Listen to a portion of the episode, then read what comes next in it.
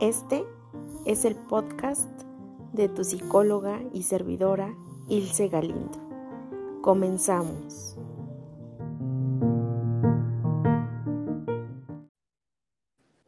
Hola a todos y todas. Estoy súper emocionada con este nuevo episodio de porque el día de hoy tengo conmigo a la directora del Centro Holístico Títeres y ella es máster en Reiki También tiene máster como angeloterapeuta.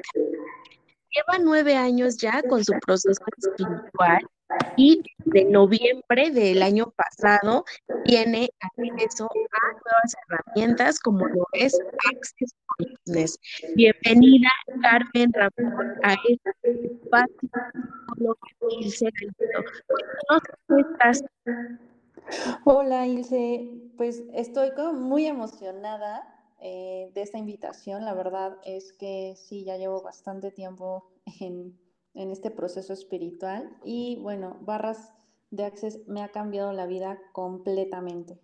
Es de las herramientas que, que he visto que tienen como más, sin demeritar ninguna, más enfoque, más, eh, es como más rápido, ¿no? Sin pasar como con algunos procesos de, de trauma y drama que algunas otras herramientas nos invitan a, a tener como este tipo de catarsis para poder sanar. Con Access no, no es tanto, entonces, bueno, estoy maravillada. Y muchas gracias por la invitación. Muchísimas gracias, Carmen, por tu tiempo, por este espacio. El día de hoy, escuchas, vamos a tener un súper tema eh, que fue precisamente como inspirado en un post de Carmen que compartió en su Instagram. Y precisamente en ese post hablaba de que ella era una mamá de un X-Men, ¿vale? Y entonces fue como que, wow, o sea, me, literal, Carmen, me jaló tanto la energía que dije, wow, o sea, me encantaría que pudieras compartir, que ahora ya estamos, ¿verdad? Aquí en este espacio, eh, cómo ha sido eh, con todo, con todo, con todos estos años de tu proceso espiritual, el ser mamá. Vamos desde ahí, ¿vale? Vale. Ok. Bueno, realmente el ser mamá fue algo mágico. De hecho, algo que hoy estaba eh, como intuyendo nuevamente, o sea, recordando. Eh, cuando yo supe que estaba embarazada de mi bebé, realmente yo sabía que era un niño especial. O sea, había, había algo en mí que me decía, tu niño no es un niño normal. Eh, por así catalogarlo en, esta terrenalidad. Eh, y bueno, yo siempre lo acepté. O sea, dije, ok, pues vamos con todo y el, con todo y miedo, porque al final siempre hay un miedo al ser mamá. O sea, seas de un niño, yo creo que normal, entre comillas, y un niño eh, con capacidades diferentes o un X-Men, eh, realmente siempre vas a tener un miedo de no, de no dañarlo, de ser perfecta, o sea, ya sabes, todos estos eh, etiquetas que te van dando a nivel sociedad, por así llamarlo. Entonces, mi embarazo fue muy, muy en armonía, realmente. cumplió los, los límites uh, no sé, naturales, por así llamarlo, o sea, a las semanas que yo estaba diagnosticada para que yo diera luz, listo, pasó, o sea, no, tuve ninguna complicación. Sin embargo, cuando él nace, bueno, no, me regreso un poquito a, a, cuando yo estaba embarazada, yo algo que tenía mucho con él era como una comunicación, ¿sabes? O sea, decirle, oye, mi amor, me estás aplastando aquí y se movía, ¿no? oye, vamos a leer. Y, y, bien que subía como su pancita un poquito más hacia mi busto y ahí se quedaba a escuchar cuando yo estaba leyendo. Creo que eh, siempre fue como una conexión muy linda, ¿no? Y un embarazo muy, muy en armonía. Cuando, cuando nace, bueno, me vuelvo la mamá más este, enamorada de mi hijo, claro está. Pero algo que empezó, empecé a notar es que mi hijo era completamente diferente. ¿Ok? No era un niño que llorara, no era un niño que, que me pidiera como la leche, como cualquier niño que se mojara y llorara. O sea, no, realmente mi hijo era muy tranquilo, ¿no? De hecho, recuerdo que mi abuela me decía, oye, te ganaste la lotería con ese niño. normalmente, ¿no? Bueno, yo también tengo dos hijos y son a veces súper intensos, ¿no? Que no dejan ni dormir. Sí, justo, ¿no? Y él era, bueno, de hecho, desde, desde que nació, trae como una rutina de sueño súper perfecta. O sea, él a las nueve de la noche ya está dormido.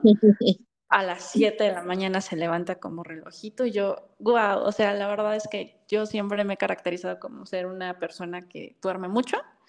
Entonces yo decía, no, pues ya valió, o sea, todas las noches voy a levantarme, pues no, ¿verdad?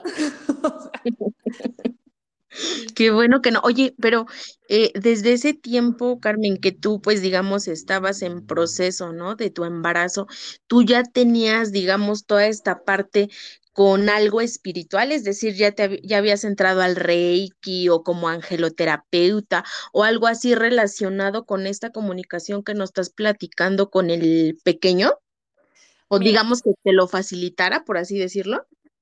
Pues realmente yo desde, como desde el 2000, no sé, yo creo que del 10 aproximadamente, yo tomé mi primer clase de, de cristaloterapia.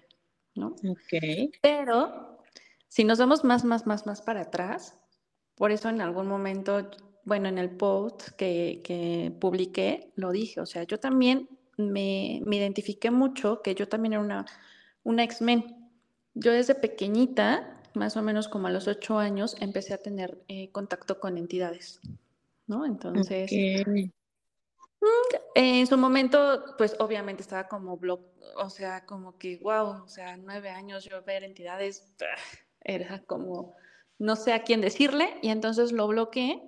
Mm, durante mucho tiempo yo padecía como de migrañas, o sea, desde esa edad yo ya padecía migrañas y más o menos como a los 20 años eh, yo dije, pues esto no es vida, ¿no? ¿Sabes, Carmen? Aquí, aquí me da como mucha curiosidad, siempre tengo como mucha curiosidad cuando, eh, porque conozco varias personas que tienen esta capacidad, ¿no? Yo lo, yo lo consideré en algún momento como un don, ¿no? De, de percibir otro tipo de energías y siempre yo les preguntaba, ¿no? Pero ¿cómo los ves? ¿Los ves como Gasparín? ¿O cómo los veías? En tu casa, Carmen, ¿cómo era? Platícanos, porque pues era súper chiquita. Sí, de hecho los vi siempre encarnados, o sea, eso fue una de las grandes ventajas, que, que sí, como Gasparín casi casi, este, me hablaban mucho en sueños, eso fue como mucho más amoroso para mí, pero al final yo no sabía qué hacer con, con tanta información, porque justo una de las cosas que actualmente ya lo hago, es como ayudarles a, ellos a trascender, ¿no? A llevarlos a la luz y que hagan su trabajo ya de luz.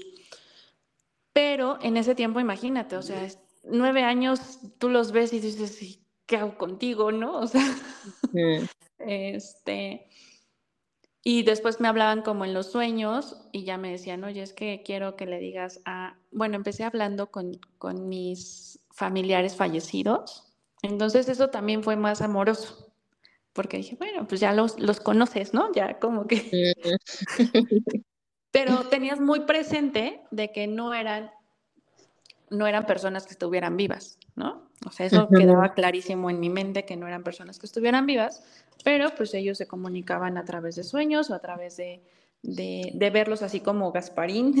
este, yo decía, ok, está bien. Y de repente cuenta mi mamá que, de repente platicaba mucho yo con alguien, ¿no? Yo supongo que desde más pequeña yo los veía, pero a los nueve años ya eres un poco más consciente y dices, mm, ok, ya, ya sé por dónde va la cosa. Pero mm, nunca me dieron miedo, ¿eh? O sea, creo que no supe cómo decirle a los adultos en ese momento qué es lo que me estaba pasando. Ok. Ok, entonces, pues de ahí, de ahí pues ya yo bloqueé a los, como te digo que como a mis 20 años dije, no, pues esto ya no es vida, ¿no? De tener migrañas todo el tiempo, porque justo cuando me, me metí todo, a toda la, la parte holística, pues te das cuenta que si tienes un don y lo bloqueas, siempre va a haber una reacción en tu, en tu organismo. ¿no? Oh. Entonces, digamos, como en tu caso era como la cuestión de la migraña. Ajá. Justo. Oh, eso no lo sabía. Sí. Entonces, cuando yo empiezo con toda esta parte, realmente yo tenía miedo porque yo decía, ¿y si vuelvo a ver? ¿Y qué voy a hacer con ellos? ¿No? ¿Qué hago? Y aparte porque me imagino que a esa edad no había como, vamos, como un maestro, ¿no? Es decir, como un guía para ti. No, no había, ¿no? O sea, a pesar de que, por ejemplo, mi tío, que fue el que me encausó un poquito más a la parte holística, ya tenía conocimiento y todo, yo decía, ¿y cómo le digo? O sea, había como mucho tabú. Creo que fue más mi limitante que la limitante de los demás. O sea, era más mi miedo de decir, veo personas y que todo el mundo volteara y dijera, qué loca estás, a que a lo mejor ellos tuvieran ese, ese punto de vista. Que fue lo que me empezó a limitar a no comentarlo. Ok. Pero cuando yo empiezo con la parte holística y tomo cristaloterapia, entiendo que la energía es energía y que si yo no, o sea, yo les digo a mis a las entidades, no te voy a ver, o sea, en este momento no te voy a ver, ellos tienen que respetar esta parte del libre albedrío. Entonces dije, ok, perfecto. Entonces empecé yo a trabajar mucho mi parte espiritual, conectar conmigo, saber potencializarme, porque yo decía, bueno, sí, ¿y cómo les ayudo? ¿No? Sí, ¿y qué, y qué más hago? Entonces, aprender mucho para poderles ayudar. Y junto con, con ahora Access, o sea, la verdad es que se me hizo mucho más fácil poderles ayudar. Entonces supongo que ya tomaste la clase, ¿no? De hablando con las entidades. Justo no, pero que creo que ya, hablé, ya me leí el libro. O sea, está súper padre porque ya me leí el libro de con las entidades y de seres de luz. Y que yo, wow, esto es maravilloso. O sea, porque, por ejemplo, entidad, o sea, hablando con las entidades, como es de especialidad, necesito tomar otras, otras este, clases previas. Sí, sí, porque pues es más avanzada. Bueno, pero ahora sí que enfocándonos también un poquito más otra vez al tema, eh, porque también esto es súper interesante, pero es como wow, mucho. Eh, yo creo que aquí Karen, Carmen, ay, estoy duro con Karen, perdón, este, Carmen, yo creo que también eso eh, es decir, esa sensibilidad que tú ya traías también desde pequeña, yo creo que también te ayudó a, lo que decías hace ratito, ¿no? A conectar o a establecer una comunicación con tu bebé, ¿no? Porque algunos tal vez sí, algunas mujeres tal vez sí la sienten, pero no tal vez con esa intensidad, ¿no? Por así decirlo. Exacto. De hecho, justo cuando yo estaba embarazada, o sea, yo supe el día que yo quedé embarazada. Eso. ¿En serio? Sí, o sea, así fue un 3 de mayo, yo quedé embarazada. O sea, así, yo lo sentí. Entonces, de hecho, eh, este, pues todo el mundo me decía, ¿cómo crees? Y yo, sí, o sea, en serio que sí. O sea, te lo prometo. Bueno, tuve que esperar, ya sabes, el tiempo pertinente para hacerme las pruebas, porque pues obviamente no, este, no creía en la parte, ¿no? Exacto. Y de hecho también supe el día que, bueno, como yo nunca, ¿cómo te diré?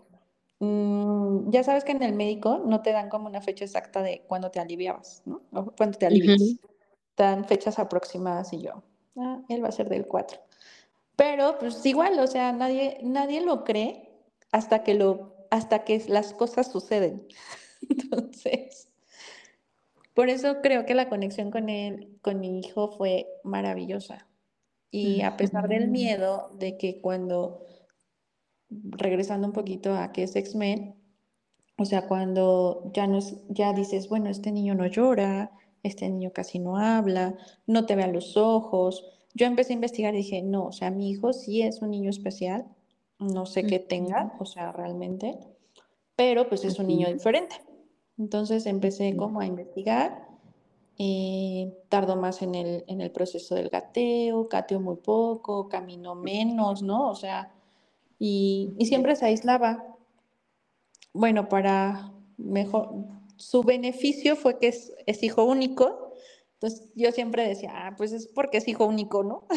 en algún momento dije, es porque es hijo único, pero pues ya las cosas seguían aumentando y decía, no, esto ya no es normal, lo llevé al Instituto de Rehabilitación, le hicieron un día, este, algunas pruebas.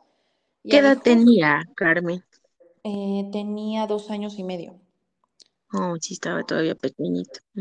¿Y qué te dijeron ahí en la cuestión del diagnóstico? Y te lo pregunto así, Carmen, porque aquí es bien importante para los escuchas, eh, porque algunos tal vez estén en esa misma situación y por supuesto que hay mucho miedo, ¿no? Mucha expectativa. Mucha, sobre todo mucha resistencia a veces de qué me va a decir. En tu caso, platícanos qué fue lo que te comentó. Bueno, pues ya le hacen el estudio y lo primero que arroja es que tiene afasia del lenguaje. Ok. O sea, nada que ver con algo que después de algunos años le diagnostican, que es el autismo, porque mi hijo tiene autismo, nivel 1. Entonces, yo me dicen en el instituto, tu hijo tiene afasia del lenguaje, esto es algo que se puede trabajar lo puedes trabajar desde casa o puedes venir este, dos veces por semana aquí al, instituto, no sé qué. Dije, bueno, ok, vamos a dejarlo con los expertos, porque obviamente yo soy contadora de profesión, eso no es mi ramo, o sea, nada que, ver con, la parte de lingüística, entonces dije, ok, vamos. Eh, lo llevaba, de hecho yo dejé de trabajar eh, en un despacho para dedicarme 100% a mi hijo desde que nació y ahí justo yo decía, bueno, pero mi hijo es sumamente diferente. O sea, una cosa es que tenga fase de lenguaje, pero él ya se podía comunicar perfectamente, pero seguía siendo introvertido, seguía siendo este retraído, no jugaba con nadie. Había algunos, eh, algunos procesos, eh, por ejemplo, patear la pelota y cosas así que le costaba mucho trabajo. Entonces, lo único que me dijo en ese momento la terapeuta es, creo que lo tienen demasiado consentido y, y no vamos a poder hacer mucho si ustedes no hacen nada en casa, ¿no? Y yo así, ok, perfecto. Eso también es una de las cosas a las que nos enfrentamos, por lo menos aquí en, en, México, ¿sabes? Que, que no tienen todavía como esa apertura de que pues hay niños que son diferentes, o sea, tal cual. Y entonces a todo aparte, aparte, bueno, yo que tengo la profesión como psicóloga, ¿no? O sea, sí nos basamos nosotros de acuerdo, pues, a la profesión, o sea, literal, ¿no? A decir, a ver, este niño o esta niña tiene déficit de atención, ¿no? O este presenta hiperactividad, ¿no? Y, en ocasiones incluso hasta los mandamos, ¿no? A, que confirmen ciertos diagnósticos con el psiquiatra o paidopsiquiatra, ¿no? En su caso, este, Carmen, cuando te dijeron que tenía autismo, ¿los mandaron a algún otro especialista? Cuéntanos cómo fue. Sí, de hecho de ahí nos mandaron a, psiquiatría. Justo cuando a mí me hice la, la este, psicóloga, del Instituto de Rehabilitación, me dice, es que, ¿sabes qué? Creo que ya ahora sí se le ve mucho más marcado la parte del autismo al niño, pero pues al final yo no soy la experta, necesito ir a psiquiatra. Y justo ahí creo que sí fue una bomba de, de agua fría, porque dije, no puede ser, o sea, psiquiatra, o sea, en mi mente fue, ya. Ya valió esto. Sí. sí. Me dedicó toda la vida. ¿No? Eh, de por sí a él le costó mucho, mucho esta parte de la interacción, claro está, por, por su situación. Entonces, en la escuela, mi, mi, hijo siempre ha ido a escuelas normales. Bueno, entre comillas, normales. ¿no? Sí, como regulares, ¿no? Es decir, que, ajá, que entra, eh, bueno, sí, igual niños este, regulares, ¿no? No con condiciones como específicas, ¿no? Exacto. Siempre lo metía a este tipo de, de escuelas, pero eh, siempre era el mismo diagnóstico. Su hijo no puede interactuar con los niños, su hijo no puede brincar en dos pies, su hijo no sé qué, es que es hijo único, es que lo tiene muy consentido, es que no sé qué. O sea, siempre le buscaban el, pues el negrito en el arroz. Literal. No, y sabes algo también, Carmen, que aquí, por ejemplo, y por lo que nos estás eh, contando aquí, eh, de, de, cómo han sido, no, no tan solo tú, sino tu familia, es que le han dado el seguimiento. ¿Por qué? Porque a veces eh, también sucede la cuestión de que los refieren de la escuela, por lo que acabas de decir, ¿no? Ah, es que el niño eh, no socializa, el niño esto, el niño lo... Y es como una lista y entonces se vuelve a veces como un poco conflictivo, por así decirlo, como una gran área de oportunidad, porque en ocasiones los papás tienen tanta resistencia a ese diagnóstico que no les dan como tal el seguimiento. Platícanos cómo fue contigo esa parte de resistencias. Bueno, definitivamente no hubo resistencia. Yo creo que sí, soy una mamá como muy de, ok, ya lo tengo, ahora qué hago con el problema, ¿Qué, cómo puedo mejorar esto, o sea, definitivamente utilizar esa herramienta sin haberla conocido, porque dije, no, o sea, no me puedo, no me puedo quedar así. Eh, una de las cosas que hoy tiene mi hijo es como vuelvo a repetir, es hijo único, entonces dije, no lo puedo dejar con todos, todo el mundo de problemas, porque también nosotros no somos eternos, ¿no? Entonces yo siempre he pensado que necesitamos darle las herramientas suficientes para que ellos puedan vivir sin nosotros en algún futuro. y, y de ahí fue como que hay que buscar soluciones. O sea, el problema está, busquemos soluciones porque si me quedo en el drama, literal, hoy mi hijo no tendría el avance que tiene. Así es. Y aquí, este, Carmen, quiero también hacer énfasis en esa elección, porque suena súper práctico, ¿no? o como súper rápido, pero para algunas personas tal vez les sea como más pesado, ¿no? Más difícil de decir, ok, sí voy y entonces le doy el seguimiento por todas esta, toda esta parte de resistencias que sí existen en ellos, por creencias, por qué va a decir la gente, etcétera, etcétera, ¿no? Entonces, sí quiero hacer como énfasis en eso, Carmen, que la verdad, qué gusto que le hayas dado como tal ese regalo a tu hijo de decir, vamos por lo que sigue y aunque pasen muchas cosas, vamos ahora sí que hacia adelante. Sí, o sea, de hecho cuando yo empiezo a investigar esta parte de que ya, bueno, primero la fascia, ¿no? Yo decía, ah, bueno, esto no es tan grave, ¿no? La fascia del lenguaje realmente no es tan así eh, escandaloso, ¿no? Porque de hecho solo estuvo un año en eso y de ahí sin problemas. Eh, creo que cuando me dan ese primer diagnóstico, alguien en algún momento me dice, pues ya te amolaste, amiga, o sea, tienes que ir todo, cada tercer día, porque iba martes y jueves, al instituto y pues es como perder todo el día. Y yo decía, pues no es una pérdida. O sea, para mí no era una pérdida de tiempo, era una inversión de tiempo porque yo sabía que le iba a dar más herramientas a mi hijo. Cosa que a lo mejor en casa no lo hubiera podido lograr. Cuando me dan el diagnóstico de, que había una posibilidad de que tenía autismo, me puse a investigar, dije, ok, ¿cuáles son los pros y contras? Ah, contras, pues que hay médicos que determinan que tienen que, estar medicados, y, y, tendrían que tomar medicamento toda la vida, ¿no? O estar en constante eh, pues ahí con una continuidad con el psiquiatra, con el psicólogo, llevarlo a, terapias. Hay, hay niños que tienen crisis, ¿no? O sea, hay, autismo, hay niños con autismo que son extremadamente eh, muy sensibles. Mi hijo siempre ha sido sensible, pero como yo también en algún momento fui sensible, entonces empatizo mucho con esa parte. Y digo, ok, está bien, cuando llego al psiquiatra, pues igual nos hacen todos los estudios. Eh, yo creo que también es como, como las ganitas que le echas como mamá, de decir, bueno, pues ya, vamos a darle al siguiente paso.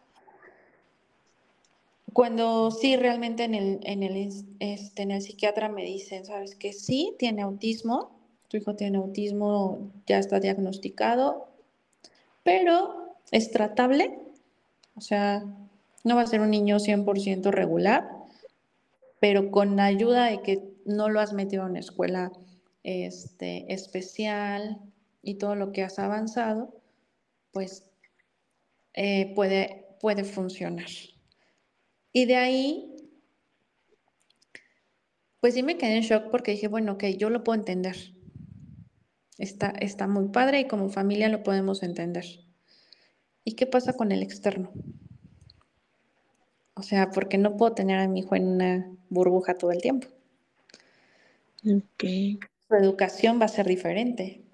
Porque en el momento, eso también, creo que fue el, el peor miedo que decía, bueno, ¿y si yo le, le paso el diagnóstico a la escuela?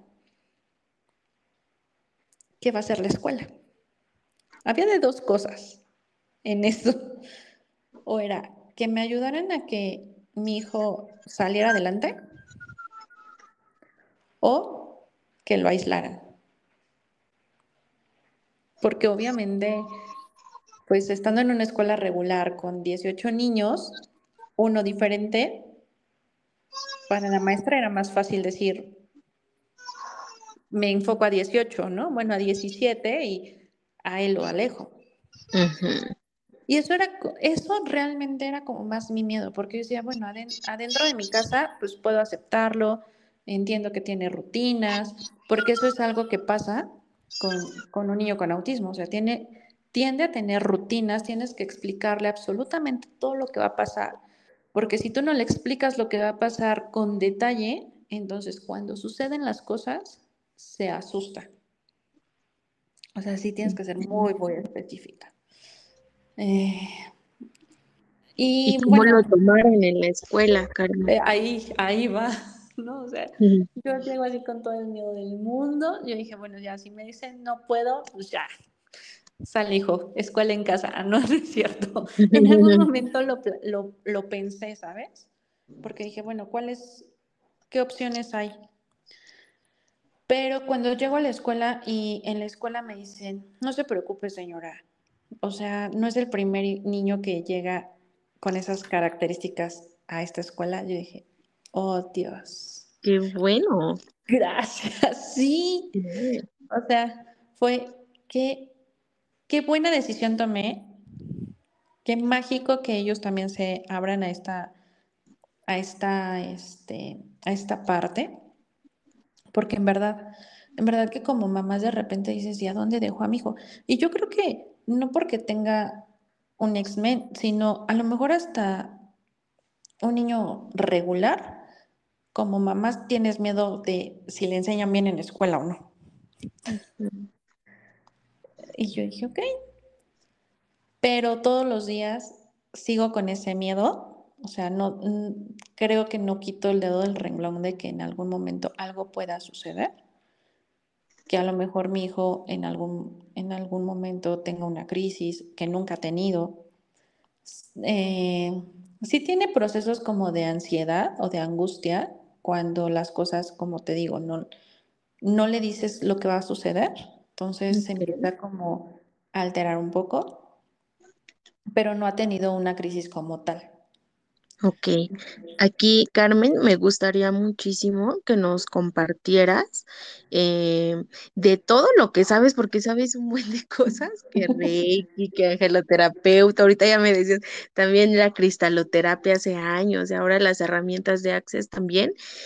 ¿Qué de, o cuáles más bien, cuáles de esas herramientas le han contribuido a tu hijo en, vamos a llamar, en la en la forma de ser que él tiene.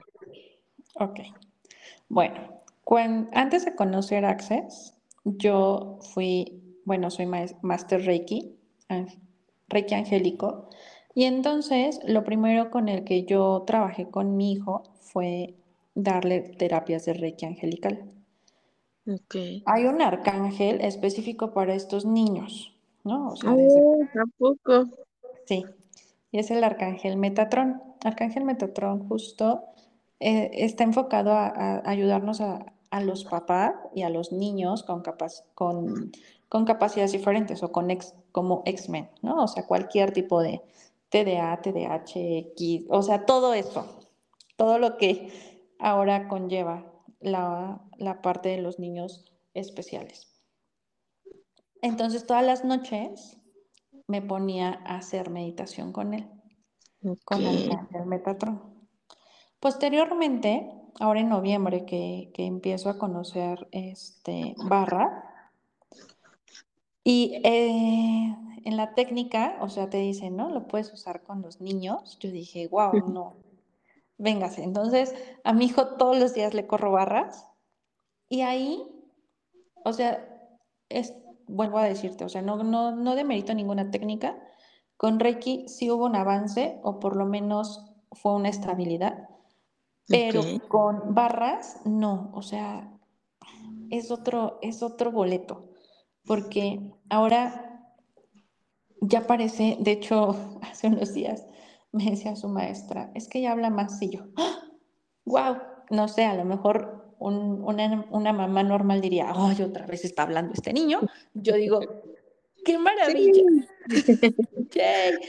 No, y aquí también hay que recalcar, este, Carmen, por ejemplo, algo que comentaba Dani Correa en la, en la clase de barras, que era que al correrle las barras nosotros a nuestros hijos o a otros niños, o sea, también, eh, digamos, la contribución va a ir a donde tenga que ir porque los niños no se, son equivocados, no son como que, ay, es que este niño este, es erróneo y vamos a arreglarle tal cosa tampoco, ¿no? Y cabe aclarar eso porque tampoco es como que, a ver, los vamos a reparar, no es, darles también, ¿no? Mediante las barras como una contribución y la energía va, va a fluir, va a pasar y qué más es posible, ¿no? ahora sí que cómo puede mejorar el, pues no sé, en todo el ser del niño, ¿me explicó?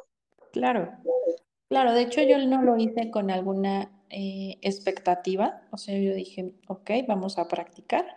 Realmente lo tomé más como en la práctica, ah, no pasa nada, voy a practicar los puntos. Este, y ya, o sea, yo empecé a ver que, que ya preguntaba más, que ya estaba como fuera de esa burbujita que cuando pues los catalogamos, los colocamos en una burbuja, ¿no? O sea, les ponemos una etiqueta. Entonces, ya estaba empezando a ser, está empezando a ser fuera de la etiqueta y, digo, wow, o sea, ¿qué más es posible? Realmente, eh, cuando yo le empecé a hacer eso, yo dije, muy bien, está, está padre, ya se concentra más, porque justo eh, si no le gusta lo que está haciendo, se dispersa un poco. Okay. Ahora lo veo como más concentrado, ¿no? Ya pide algunas cosas con mucho más conciencia, ya puede entablar una plática mucho más eh, precisa contigo. Entonces, eso me, me encantó, me encantó tanto esa magia. Y lo más, lo más que, o sea, realmente lo mágico de todo esto fue cuando él, él me dice, mami, eh, ¿vas a ir a tu curso? Y yo sí, voy a tomar mi tercera de barras para ser, para ser facilitadora.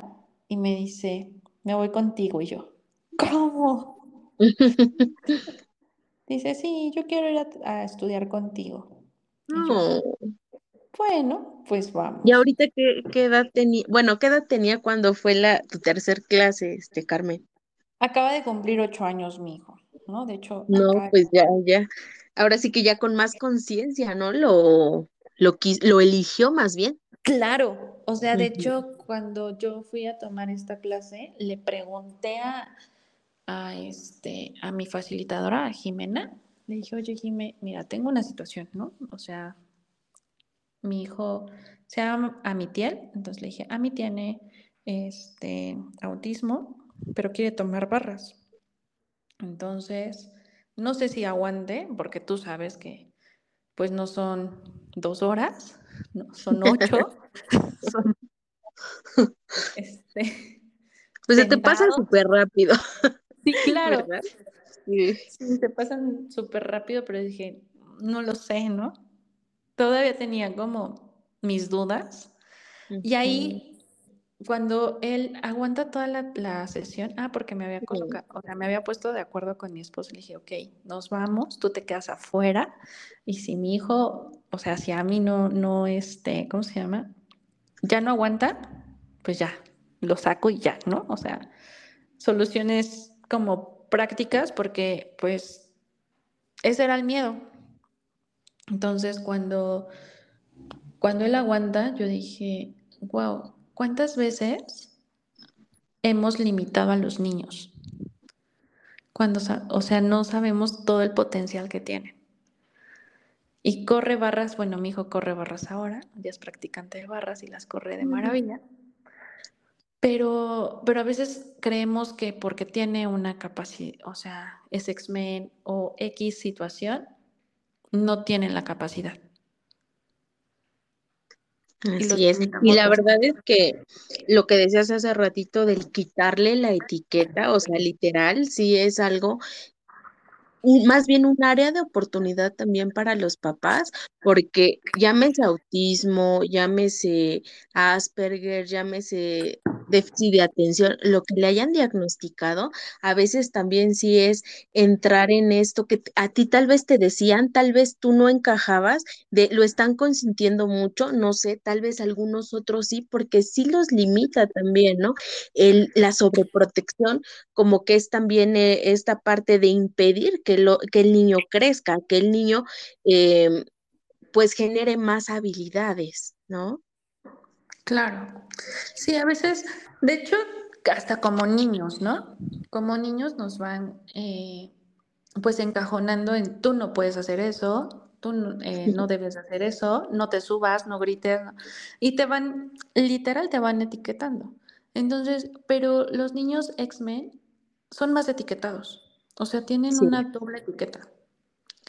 Entonces, a veces eso es más complicado como, en mi caso, te digo, o sea, siempre fui muy abierta a que eso estaba pasando, pero también lo hice, lo hice muy consciente de decir, ok, pero es hijo único, entonces a darle. O sea, tienes responsabilidades, tienes que pararte temprano, tienes que atender tu cama, tienes que doblar tu ropa, o sea, no voy a hacer nada. Pero te decía hace rato, la ventaja que también tienes es que le están dando el seguimiento. Yo en lo personal he tenido, he tenido pacientes de, en psicología que son niños ya diagnosticados, por ejemplo, ¿no? Eh, déficit de atención o con hiperactividad. Y entonces, en ocasiones, esta parte que te decía yo hace ratito de la resistencia, porque claro, en uno se va a presentar más que tal vez en otros, eh, los lleva a aplazar bastante la cuestión del tratamiento.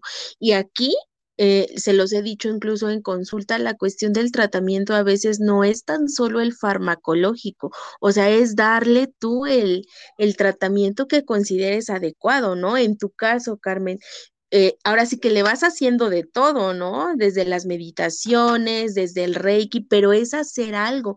Y eso también es súper importante, que quede claro para los papás las mamás o los familiares de, los niños que están viviendo esto, porque es necesario tomar acción. ¿Qué opinas con esto, Carmen?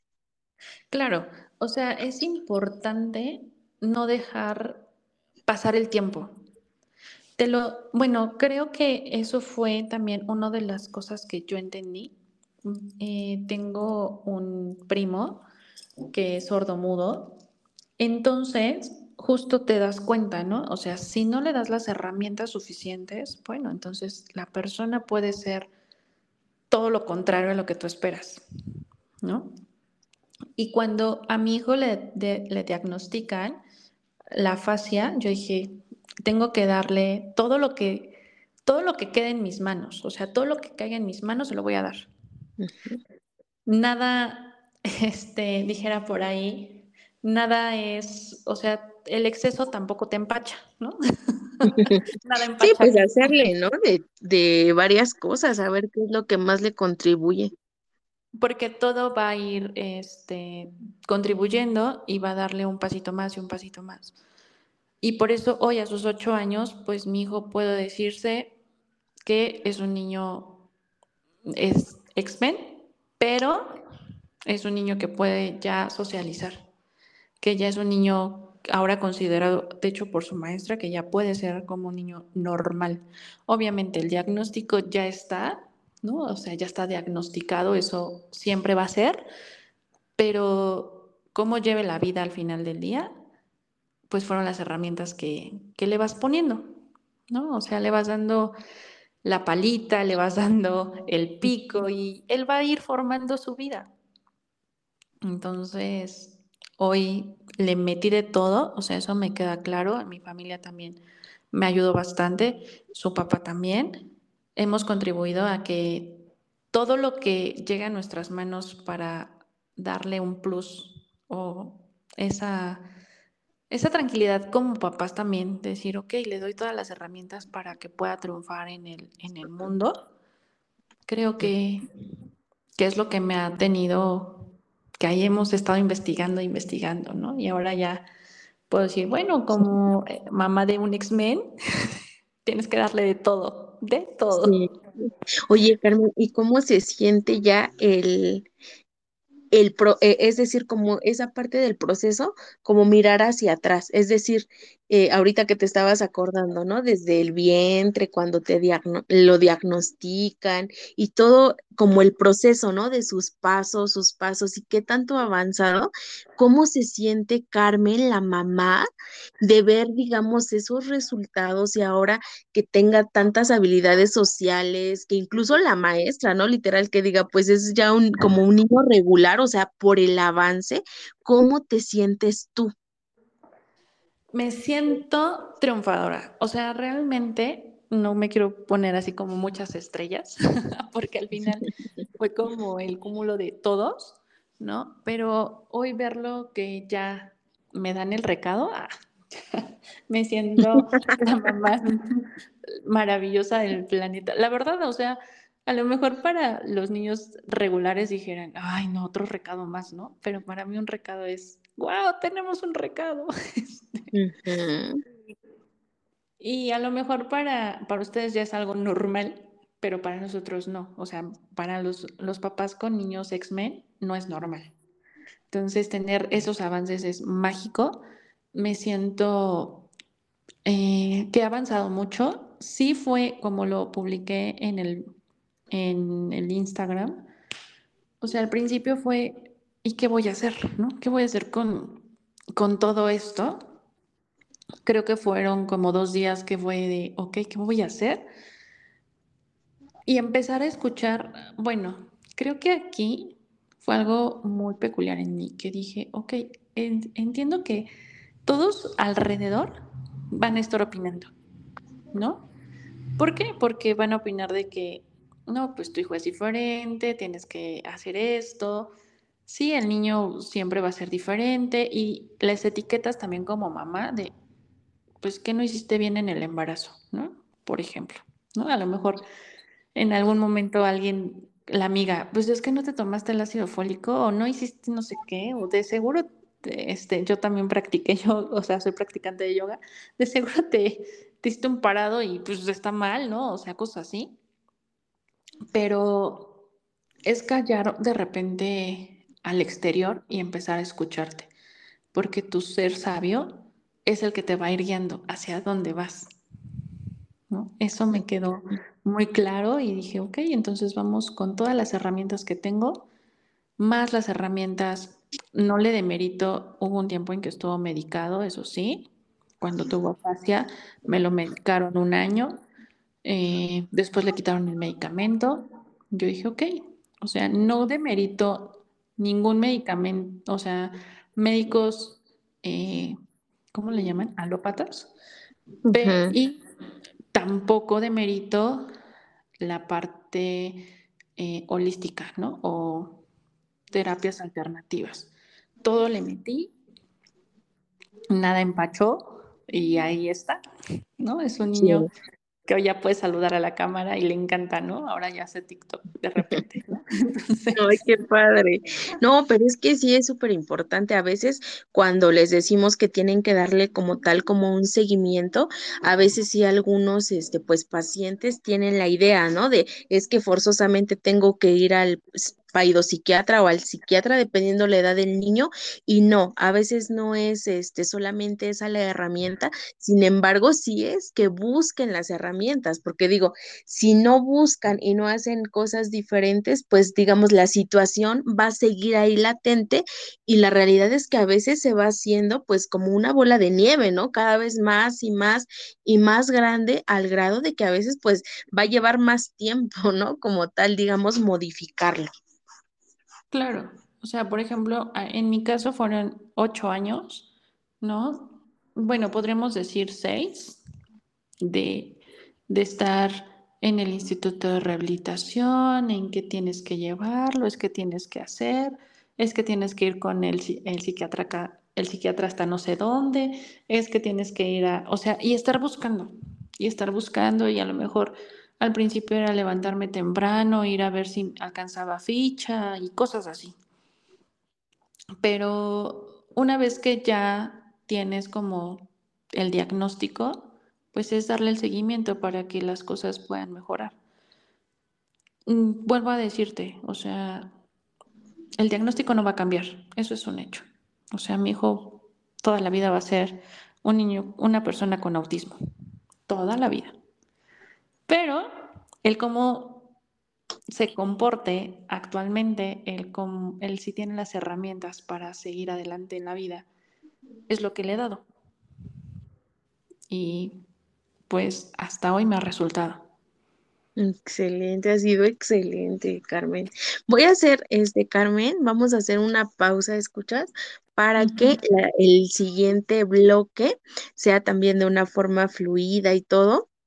Así que denos un momento. Muchísimas gracias, Carmen. Continuamos.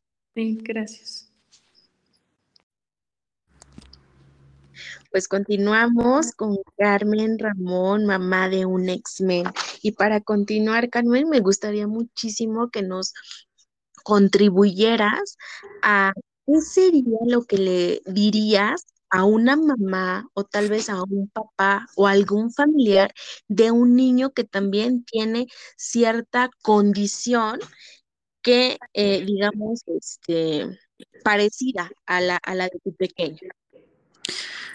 Una, que no le tengan miedo, ¿no? O sea, algo que también he aprendido en la parte holística espiritual es que cuando te dan un, un niño con, capacidades diferentes, un X-Men, pues es porque tú también tienes las herramientas para ayudarlo.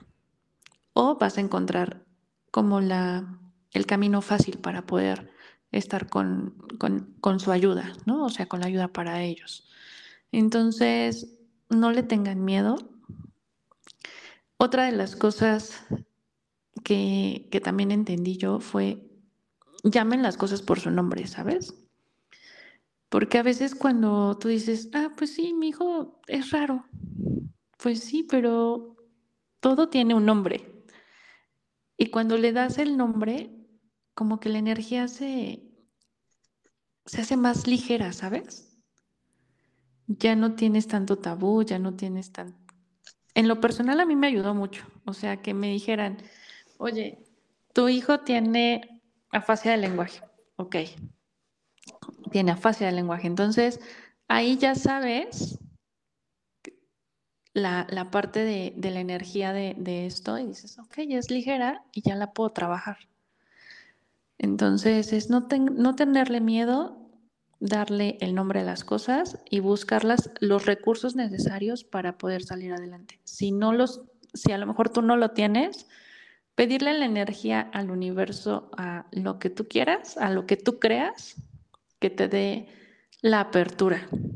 Porque eso sí me funcionó. O sea, en verdad, más allá de que a lo mejor yo soy terapeuta holístico, de repente decirle a, yo soy muy creyente en la divinidad, entonces decirle, divinidad, ayúdame a saber por dónde y que llegara alguien y me dijera, oye, ¿qué crees que, fui? O sea, de la nada.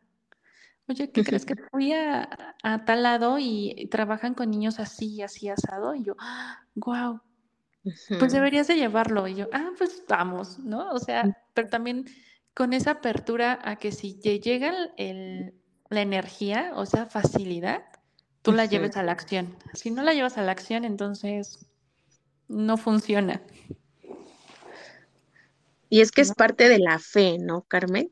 De decir, yo sé que va a pasar algo eh, o, o, con algún este servicio, con algún este, alguna terapia que le va a contribuir, ¿no? Y son estas cosas a veces mágicas, ¿no? Que nos van apareciendo a lo largo de la vida y vaya que tú también ya tienes varias este, herramientas, ¿no? Como para seguirle contribuyendo a él, pero eh, la realidad es que a veces también eh, se cierran, ¿no?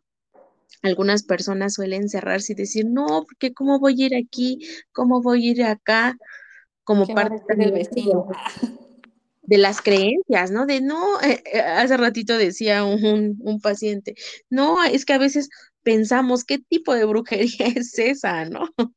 Entonces se limitan y dicen, no, ¿por qué? Porque también entra esta parte que decías al inicio, el miedo de decir, no, porque como es algo que no conozco, ¿qué tal y algo peor de lo que entré, ¿no? Claro, claro, eso, eso siempre, siempre sucede. Y cuando es lo que, como ahorita te comentaba, o sea, si no le colocas el nombre, entonces tu cuerpo y ya no te, ya no te es ligero, ¿no? Y entonces siempre vas a tener un miedo. Cuando tú le colocas el nombre a lo que es y decir, ok, voy a tomar una terapia, no sé, en mi caso, ¿no? Eh, una terapia holística alternativa que me va a ayudar a, a esto, voy a darle meditación con Reiki Angelical, porque me va a ayudar para el autismo, ok, dale. O sea, pero sí, sí ponerle el nombre y, y buscar estas herramientas diferentes porque creo, creo que llevar la parte terapia tradicional con, una, con un apoyo de terapia holística, hasta flores de Bach, por ejemplo, eh, imanoterapia, todo esto te ayuda, o sea, es contribución, siempre va a ser contribución, nunca va a ser eh, algo que, le va a demeritar o le va a afectar, porque todo se, basa desde otro tipo de energía. Súper, Carmen. Oye, y ahora que, que, este, que también ya tienes una fecha para dar este certificación de barras, ¿él se une o cómo, cómo está haciendo, digamos, su proceso de él con las clases que tú también, digamos, estás eligiendo? Ah, bueno, por ejemplo, ahorita que voy a tener certificación este domingo, él va, o sea, él, viene conmigo. Ah, de hecho, ahorita estoy en el centro holístico, entonces él viene y, me ayuda o, me, o está ahí oyendo, ¿no? Entonces está súper padre. Hace poco tomé fundamento, obviamente fundamento es cuatro días, entonces no, no lo llevé, pero voy a, tomar mi siguiente fundamento en junio nuevamente y entonces ya lo voy a llevar regularmente porque sí me dijo, mamá, es que tú te fuiste sin mí, ¿no? Entonces... Ya ves, Karen, ¿para qué no lo llevas? sí. de hecho, no lo vuelvo a lo mismo, creo que todavía tengo inconscientemente, a pesar de que siento que ya lo he trabajado bastante, pero, pero a veces me sucede que tengo el miedo de que no aguante porque igual, o sea, fundamento es todo el día, ¿no? Es de, bueno, el que fui fue de 9 de la mañana a 6 de la tarde, cuatro días. Entonces yo decía, no, no, o sea, no va a aguantar. Pero esta vez me dijo, mamá, vas a ir otra vez, ¿verdad? Y yo, sí, mi amor. Voy a ir. Y yo. Dice, ahora no se va mi mamá. Sí, ahora ya es de, quiero ir. De hecho, por ejemplo, con, con Daniela Correa, no fue porque justo ya ves que había un buen de gente, ¿no? Era, éramos muchos y cuando yo hice mi inscripción, este, ya nada más me permitieron ir a mí. O sea, ahí sí fue como una restricción, bueno, no una restricción, por así llamarlo, pero pues ya no, no había como más lugar para él. Yo dije, ok, está bien. Y él lo entendió porque escuchó el audio que, que nos mandaron. Entonces dijo, ok, ya no hay lugar para mí, no hay problema, pero en la siguiente sí, pero la siguiente fue fundamento, entonces pues ya no fue. Y ahorita ya me dijo, mamá, voy a ir a fundamento, ¿verdad? Y yo, sí, mi amor. Y, y bueno, eh, de repente nos ponemos a leer un poco de lo que vamos leyendo en, de libros de, de Access y le encantan, porque los, como son muy, muy digeribles, pues él, él le encanta también estar ahí en el, en el chisme. No, y cuánto ha crecido, ¿no? O sea, me refiero hasta en cuanto a todo. O sea, digo, si un adulto también empezamos a cambiar tanto, pues digo, él, o sea, también qué apertura tienen ya los niños que pues les llega, ¿no? Digamos, a edades más tempranas. Sí, de hecho, mucho antes de que yo tomara barras, hace todavía un año, me acuerdo que su maestra del Presco me llamó y yo, ok, ¿no? Y ahí va y déjenme, les cuento esa parte porque dije, oh Dios. Yo según, yo hacía meditaciones, bueno, hago meditaciones con él y como te les comentaba, pues eh, soy maestra de yoga, entonces de repente igual practico yoga en casa y, él, él, él juega conmigo realmente, o sea, nunca le he dicho, vamos a tomar una clase de yoga y se la avienta toda. No, él hasta donde él puede y ya. Y que una ocasión en, su escuela los, los, pusieron así como en un circulito y los pusieron en flor de loto. Y, y él empezó a decirle a la maestra, maestra, entonces todos vamos a meditar, vamos a hacer un... Y yo, Dios de mi vida.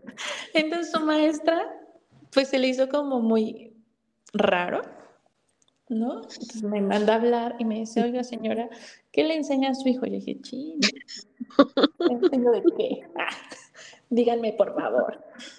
Eh, dice, ¿sabes qué? ¿Saben qué, señora? Pues estábamos haciendo el círculo, ya me explicó. Le digo, ah, bueno, es que sí. Como mi WhatsApp también es este, pues es empresarial, pues tengo todo lo de Tiferet y todo. Y este dice, y me metí a su página y me doy cuenta que usted, y yo, sí, sí, maestra, ¿no? Dice, ah, ok, es que pues sí, de repente mi tía nos habla de eso, o, bueno, conmigo, con su, con su maestra del presco se acercó un poquito más, y se, y se viene a acercar conmigo y me platica y que hace meditación y que hace yoga y que no sé qué. Y entonces pues quería preguntarle si es cierto y yo, sí es cierto. Sí, soy culpable. Me declaro culpable. Pero es que cómo aprenden, ¿no? O sea, es increíble que son, o sea, literal, ¿no? Como esponjitas. Y según yo, dije, no lo va a estar divulgando, ¿no? Si de guarda silencio, este, esto es un secreto, le hubieras dicho, cara, para que no dijera. No, la verdad es que no me da pena también, o sea, ser la mamá diferente. Ah, soy X-Men de toda la vida, entonces ser una mamá diferente, ¿no? Anteriormente sí, creo que todavía cuando empecé a, a estudiar, todavía no se había abierto tan al público las terapias alternativas. Entonces sí tenía un poco de, por así llamarlo, miedo. Ah, que todo el mundo me descubriera a qué me dedico. Ahora no, ahora ya soy soy súper Véanme, véanme. Sí. No, véanme. Y ahora un fundamento más, ¿no? O sea, donde realmente te explican toda esta parte de, de ser tú, de ser tu esencia, de, de ser tu energía propia. Y no, pues ya, es de véanme todos, por favor. no me ven. sí. Sí, ¿qué más es posible, Carmen? ¿Qué más? Pues no sé si quieras agregar algo más a toda esta parte, no sé, tal vez algo de, de lo que tú sabes y que me decías eh, al inicio casi de el Reiki angelical o algo de los ángeles. ¿Te gustaría compartir algo como para, para estos niños X-Men, para la familia de ellos? Ok, mira, eh, bueno, realmente desde la parte del Reiki angelical, o bueno, sí, del Reiki angelical más que nada, porque la angeloterapia no los maneja, el arcángel Metatron es uno de los arcángeles que está custodiando a todos los niños con, con capacidades diferentes, a todos nuestros niños X-Men, y también a los niños, mm, ¿cómo les llaman? Bueno, creo que también están dentro de los X-Men, a los niños índigo. No, oh, sí. Este, y bueno, realmente solo pedirle a él, así tal cual, Arcángel Metatrón, guíanos con tu sabiduría angelical eh, para poder llevar a cabo esa misión, porque al final también como mamás es una misión, ¿no? O sea, yo, yo lo veo conmigo y es una misión de decir, ok, voy a entregar cuentas al final del día, que es un buen niño y que le di todo lo que, lo que me llegó, todas las herramientas, y, y, que nos ayuden en la misión y que se nos haga mucho más ligera. Porque a lo mejor en mí fue mucho, muy fácil, ¿no? O sea, porque tenía herramientas, porque tuve una familia que, que me apoyó, porque estuve abierta a esa, a esa posibilidad de que mi hijo fuera un niño X-Men y sé que tengo las capacidades para tenerlo y las herramientas. Pero cuando no las tienen, y no es de que no las tengan, sino que nos sentimos limitados. Pero en verdad hay muchas personas afuera que podemos ayudarles a que esto no, ese caminar no lo, no lo caminen solos, ¿no? Que lo caminemos acompañados, o sea, que seamos un acompañamiento y como les te comentaba, ¿no? Y les comentaba a, a los escuchas, es, es un caminar pesado, sí.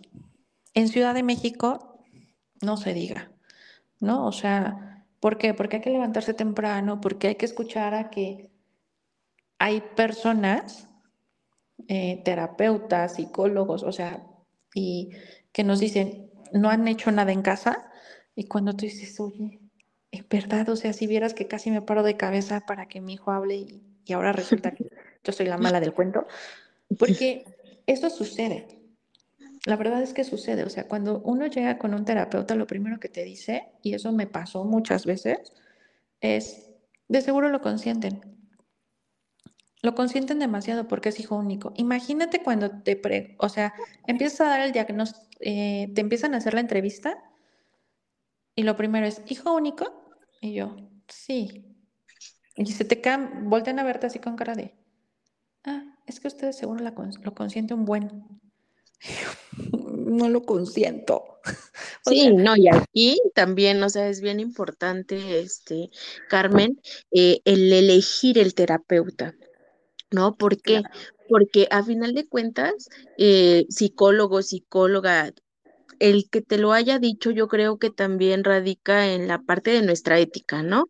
Y la parte de que no está siendo objetiva, porque digo, final de cuentas apenas estás preguntando, hay un contexto, hay muchas áreas por ver como para emitir, ¿no? Cierta, cierto, ajá, a final de cuentas un juicio, pero bueno, yo por eso eh, recalco mucho y la, la, vez pasada dije, voy a platicarles cómo fue incluso mi primera vez en, en terapia y las veces que no me han gustado y que he tenido que volver a elegir, porque a veces se van, ¿no? Con esa idea de que ya vine con ella y tengo que terminar el proceso con ella. Y tal vez no, porque tal vez no hacen match, tal vez tú no le vas a entender y ella no te va a entender, pero tal vez vas a encontrar otra opción en la que vas a fluir más, ¿no? En la que te vas a sentir como más libre de ser tú. Entonces eso es súper, súper importante, Carmen. Claro, y es, mm, o sea, la verdad, yo pasé por muchos terapeutas antes de llegar, por ejemplo, al Instituto de Rehabilitación. Por lo menos pasé por cuatro antes que eso.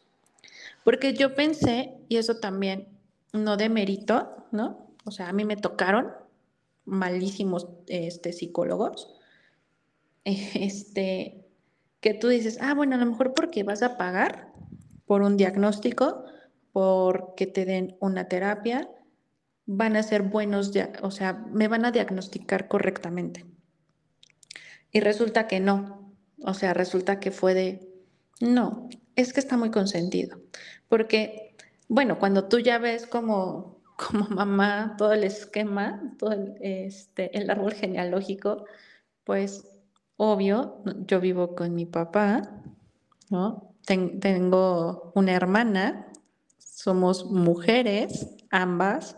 Después de 27 años llega mi hijo, varón, este, hijo de su primogénita, de, mi papá. Entonces, todo, o sea, todo como caía a, es el consentido. O sea, su hijo está consentido. Por donde le vieras, tu hijo estaba consentido. ok, está consentido. Y entonces, cuando empieza a, a revisar y dices, oye, pero no estaba consentido a los dos meses, ¿estás de acuerdo? A los dos meses no lloraba, ¿no? Y me dormía todo el tiempo y no gesticulaba nada y no te veía los ojos. Pero pues a los dos meses que él sabía de consentir, o sea, no sabía nada, ¿estás de acuerdo? Y, y así. O sea, fui con algunos otros el de, no, creo que los que tienen que ir a terapia son ustedes. Y yo, pues sí, efectivamente, yo también tengo que ir a terapia, pero, pero primero necesito que me diga qué tiene. No, es que ustedes siempre lo consienten. No, y sabes, Carmen, y aquí se los digo a los escuchas, a veces también ese tipo de palabras que utilizan los, los terapeutas, psicólogas, psicólogo, quien haya sido, a veces también lamentablemente, Carmen, son estrategias que utilizan, vamos a decir que un tanto aversivas, para que se le dé la continuidad al niño o a la niña. Porque te repito, también en mi experiencia, ha sido tanta a veces la resistencia de la familia, de la mamá, del papá, de la abuelita, que no toman acción sobre sobre lo que va a pasar con el niño, ¿no? Es decir, sobre el tratamiento. Y entonces, pues yo creo que también a veces eh, ellos pueden decir esas palabras, esas frases, ¿no? Como para tal vez engancharlos, ¿no? Ahorita estoy también suponiendo y como para que le den el tratamiento a los niños. Y a veces pudiera ser algo como extraño, ¿no? o algo así, pero yo creo que se da de esa forma. Sí, o sea, efectivamente. ¿Por qué? Porque después ya es, bueno, pues como lo tienen consentido, entonces tengo que marcar más, no sé, este, trabajo con ustedes y después en casa y después con los que, no sé, en el caso de mi hijo fue, y con su, con su papá, o sea, con mi, con, con mi papá, con mi papá, con su abuelo y con, y con el tío y con todos los que lo rodean, hay que darles terapia. Yo, ok, bueno, voy a traer a toda la familia, si eso me va a ayudar. Y obvio, llegábamos dos, tres sesiones y decía, no, como que no me hace match porque justo, o sea, no, no le estamos dando al clavo. Y yo seguía teniendo esa, esa, esa cosquillita de no, no me estás dando un diagnóstico real, ¿no? Porque nunca, nunca nos los dieron, justo hasta que alguien me dijo, pues ¿por qué no vas al Instituto de Rehabilitación? Y posiblemente tengan todos los aparatos y te puedan dar un, diagnóstico real. Y yo, ok. Y fue ahí donde en dos, como en, sí, como unas cuatro sesiones que estuvimos yendo para que hicieran sus estudios y sus estudios, y fue ahí donde, pues, arrojó la, la primer parte, ¿no? Que es la fascia. Sí, y es que son buenísimos, ¿eh? Ellos para la cuestión del lenguaje, aprendizaje, como toda esta parte, ¿no? De, incluso tiene fisioterapeutas excelentes. Yo he tomado este cursos allá. Sí, es en el INR, ¿verdad? Sí, claro. Sí, yo dije sí, ¿verdad? Porque tal y no, no, sí, sí, son, son excelentes y tienen profesionales que son eso, súper profesionales, que ahí sí tú ya, mm, pues ahora sí que pueda sonar chistoso o raro, pero a veces se hace, comparamos, ¿no? Y decimos, chin, los de allá no me dijeron, la verdad es que sí son súper profesionales y se nota como que esa diferencia. Claro, y, y realmente se nota la diferencia porque no te dan un diagnóstico hasta que terminan todo el proceso. O sea, me acuerdo justo cuando llegué y me atendió pues supongo, es un, bueno, una doctora y me dijo, no le voy a dar un diagnóstico hasta que hagamos todas estas pruebas. Después de eso, podremos ver si le tengo que dar este medicamento, si le tengo que hacer esto o va a venir solo a tratamiento, etc. Y dije, ok, entonces no me está viendo la cara. Por lo menos dije, no, me está viendo la cara y no me está diciendo en la primera, tiene esto, esto y esto. Sí, y es lo que a veces, pues uno como papá, como mamá, si no somos expertos, pues desconocemos, ¿verdad? Y decimos, "Es- será bien, se, eh, estará- me estará, ahora sí que eh, es muy coloquial, ¿no? Me estará choreando, eh, o más a veces, ¿no? Si son este médicos particulares, es, me estará guiando bien, ¿cómo es, no? Es una realidad. Entonces, este, ¿qué te gustaría agregar más, Carmen, el día de hoy?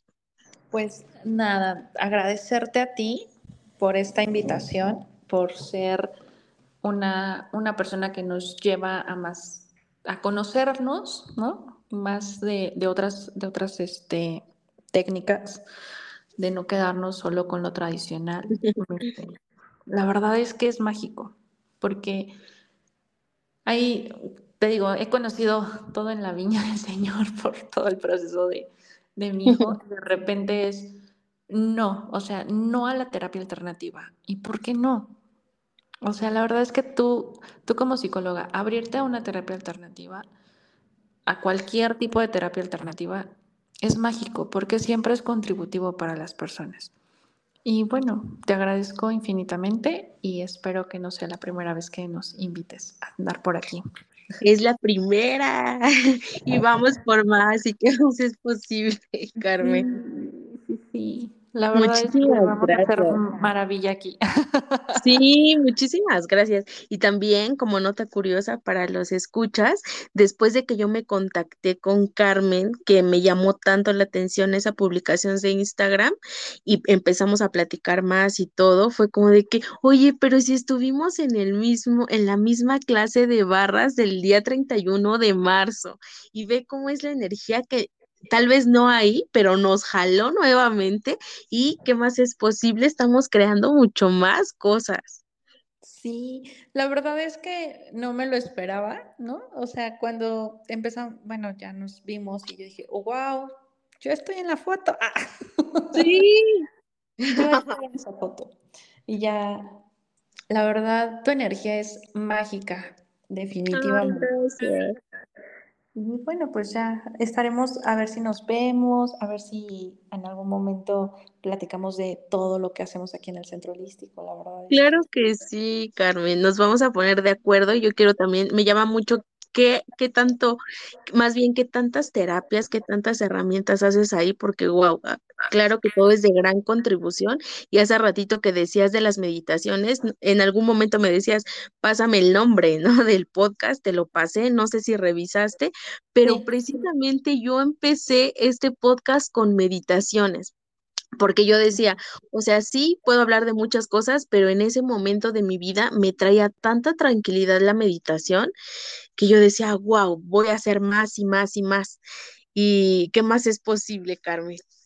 sí, de hecho yo también eh, cuando empecé mi, bueno, tengo un podcast, este, empecé también con meditaciones, toda la, parte angelical, ¿no? O sea, literal, creo que en su momento me, me ayudó bastante a controlar también mi mente porque realmente tener un niño X-Men, sí, a veces, a veces dices, ok, ¿por dónde? Sí lloras un poco, pero eh, las herramientas que vamos teniendo, pues nos van ayudando a, a controlar toda esa, ese caos que podemos llamarle, ¿no? Que tenemos en nuestra mente, que realmente no es caos, es, solo es miedo. súper. Sí, súper. Entonces ya saben, escuchas, aquí tenemos también meditaciones como la meditación del diagnóstico para que tú tengas pues mayor aceptación o mayor fluidez en la cuestión de lo que también le hayan diagnosticado a tu pequeño, a tu pequeña. Y también, este, Carmen, recuerdan, más, bueno, no nos recuerdes, más bien dinos porque no nos los has comentado, dónde te podemos encontrar y cuáles son tus próximos eventos. Ok. Mira, este, me pueden encontrar en Instagram como carmenramon.mx o Tiferet Centro Holístico. También en, en Spotify como carmenramon.mx. De hecho, en todas mis, mis redes sociales estoy así. ¿Cuál es el próximo evento? Este fin de semana, este domingo 14, tengo certificación de barras.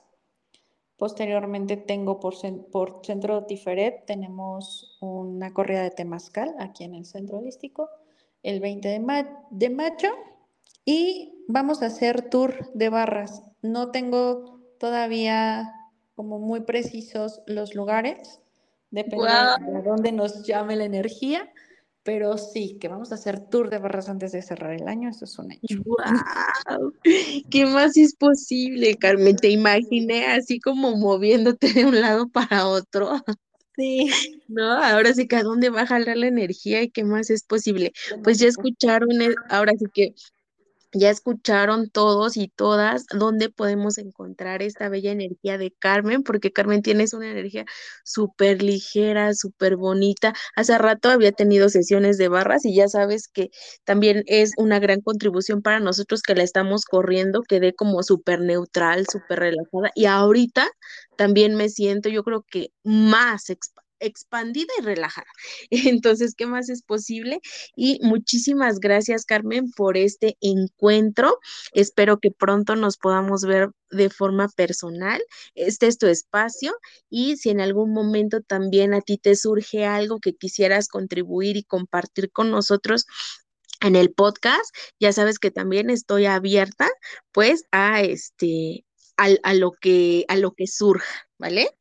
Muchísimas gracias, Muchas, muchas gracias. Y la verdad es que también me voy como muy expandida de energía y de qué más es posible. O sea, la verdad es que no sé a dónde nos lleve toda esta contribución y pues hay que dejar fluir. Muchas gracias. Muchísimas gracias a todos y a todas. Carmen ya les comentó sus redes sociales para los que estén interesados en sesiones de barras, pregúntenle los costos, las formas de pago, eh, incluso, ¿no? Carmen, el número de, de, cuenta al que tienen que depositar, cómo es eh, incluso la cuestión de los horarios, todo, todo, toda la información para que estén ahí, porque literal, o sea, es magia estar en una clase de barras. Entonces, ¿qué más es posible y cómo puede mejorar?